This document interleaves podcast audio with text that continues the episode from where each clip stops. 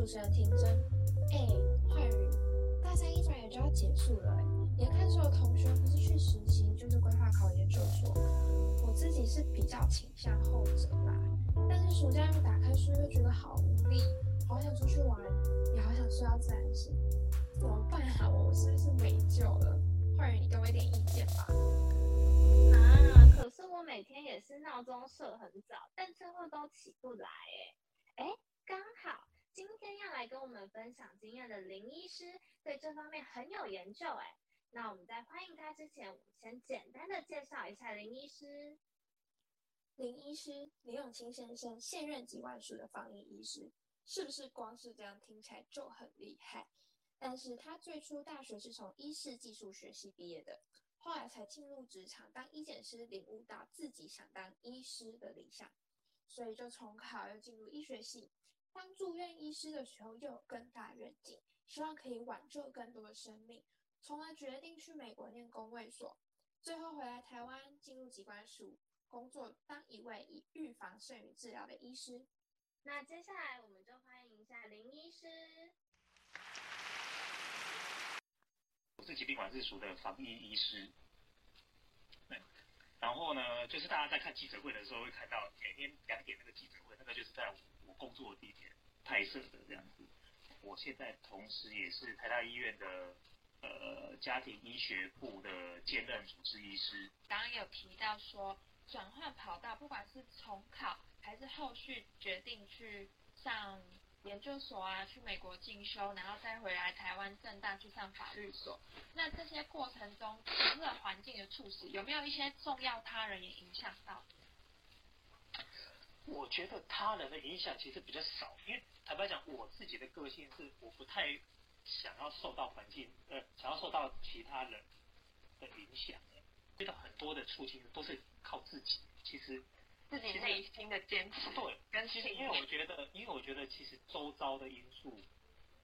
其实都没有办法真正的改变自己的信念。我在上次的访谈中有提及，您做事讲求优先顺序，若是心之所向的事，就会排开万难达成。那所谓的优先顺序的标准是如何定定跟划分的呢？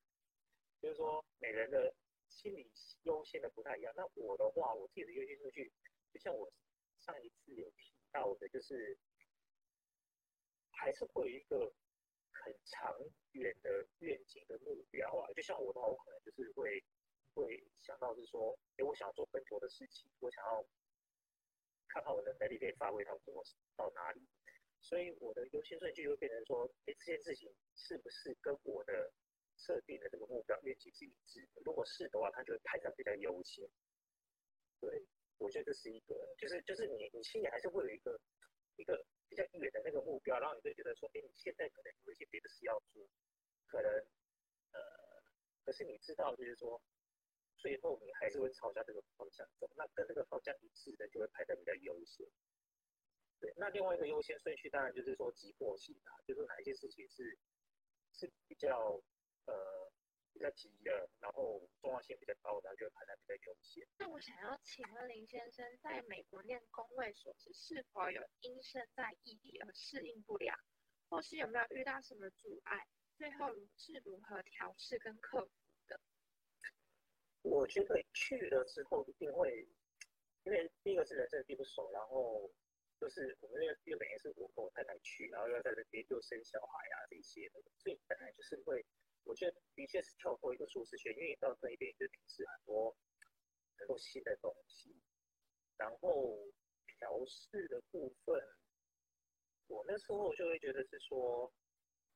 我我觉得啦，有钱人的经验其实也是蛮重要的，就是就是。我去美国之前，当然就是会去找一下那边的资源啊，那边有一些台湾的留学生啊，就是有一些医师去那边进修的，然后我会不会觉得这样就觉得说自己是有有支持、有有有有伴的？然后去那边之后，其实跟那边的朋友，其实本来虽然不认识，可去那边之后，其实我觉得大家都还蛮，我觉得台湾人其实还是蛮蛮那个互互相帮忙的。对，所以去那边其实，呃，要适应，当然有要适应的地方，可是会有很多人的帮忙啊。对，那我觉得跳脱本来的这个环境去做另外一件事情，我觉得本来就要预期说，诶，会有一些挑战。可是那时候去想，可以去想到说，可是这一块就是到后来都会会珍惜这这这一些事情。我想要请问，据我们的理解，您在职涯上一直透过念书的方式充实自己，增进自己的能力。想要请问是什么促使你愿意一直念下去？是不是因为说进修带给您您所期望的结果，所以形成了一个正面正向的循环？我倒没有特别去在意正面的循环，因为我会觉得有时候可能并不会有正面的循环。嗯，因为我觉得第一个是我觉得念书这件事情，或是你去学一件东西的那个事情，除非你已经很急迫，就是说你现在就得去念，因为工作上就是要。而通常这样子的这样子的效果，第一个是效果不好，再来就是说不可能这么快学会这个东西。就像你念书，可能要念念研究所要练个两年三年，可是你到要用的时候再去的话，已经太晚。所以我我有时候去念，并不是觉得说后来会有一些真相，而是说这是我的，这是本来我就是我设定的目标。如果以后可以用上，那很好；如果没有用上，我觉得还是充实到自己，所以这是一个正向的，但这不不一定是一个正向的结果，正向回馈的结果。啊，那另外一个我会觉得会想要去进修的原因，我觉得你是可以暂时去脱离掉那个环境。就是如果你们去工，你们之后去工作的话，工作工作可能就会觉得工作做的事情其实是差不多的，虽然里面可能会有一些变化，就像假设假设大家。之后去当心理师，你可能接触到的自然都有一些变化，可是你在做的工作其实是同样一个，所以有时候我会觉得我去念书有一点像是说可以脱离那样子的环境，有一些新的东西进来。因为你去念书的话，你碰到的老师啊、同学啊、学到的东西啊，哎，都跟你工作上面的不完全会相同。你会觉得是说可以把它用到工作上，可是他在谈的东西，他在学的东西，并不是跟工作。直接相关的，所以我觉得反而像像是一种休假，就是觉得你可以把工作东西放下来，去做另外一件事情。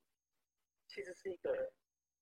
对我，我觉得是一个可以让自己工作上可以再再冲刺啊，或者的一个方式啊。就是说，哎，先先停下来，先去做另外一件。对，有一点像是这样。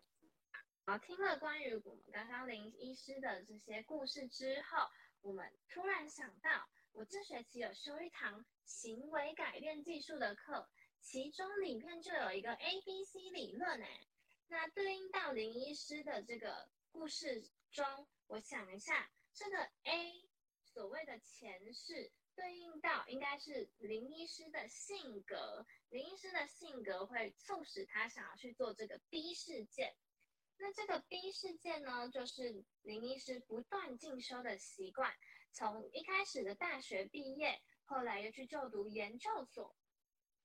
那最后的这个 C 呢，指的是后效，也就是林医师想要充实自己的感觉，以及摆脱对于工作的乏味感。这个呢，可以让他对于 B 的这个事件会有更好的一个增强的感觉。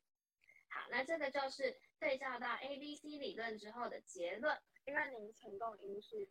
通多半都是个人信念的坚持。那对于容易放弃或是坚持不久大学生有什么建议？我第一，我会觉得说，就像我那时候在准备考啊这一些，我觉得我的方法是，第一个是，我觉得这样讲这样有点有点抽象，就是要催促自己，要逼自己，可是也不要逼到太紧。对，那另外一个，我觉得要给自己的信念的那个，给自己信念的那个，也就就就像你们刚刚讲的，就是你要一直提醒自己的初衷是什么。就是就是一直去想你你你之后你要的目标啊什么的，跟就像你要考研究所，这是一个目标，那你研究所考的目标为什么要考研究所？它一定还有个更远的一个目标。所以你如果一直去想去想这件事情，就会觉得这件事情。对你来讲的确是很重要，它就会在很前面的优先顺序。那那想请问一下林先生，如果我们把这件事情放在就是再缩小一点，比如说早上起不来呢，就是如果没有工作，就是今天的行程后面没有工作，就是纯粹是我自己给自己设定，我今天想要八点起来，嗯，但是我就是起不来的话，您您自己有什么就是小技巧吗？还是您就是有自制力的人，就就是八点起来就会八点起来？嗯，起床这件事情，嗯，其实我也是会那种设很多个闹钟的人，可是，可是我跟你，我我觉得啦，就是，就是，就是起床这件事情的话，有些当然是因为你生理上的的关系，就是说你前天如果太晚睡，你本来可能就很难起来，这是生理上的，这个 这个没有办法，这个只能说就是需要这么多的睡眠时间，你让你前天就是只是早早一点睡，就知道你没办法晚睡早起。他生理上的是这样，心理上的有时候我会觉得你不想起来，是因为你觉得不用，其实你觉得不用那么早起来，或者是就像说，假设你隔天是要去出远门好了，需要要出国要搭飞机去旅行，我跟你根本连睡都睡不着，不可能会起不来。对，就是如果你一直去去想这件事情，哦，隔天这个事情很重要，你一定要起来，一定要起来。你其实听到第一个闹钟就会起来的。就是一个建立信念的一个方法。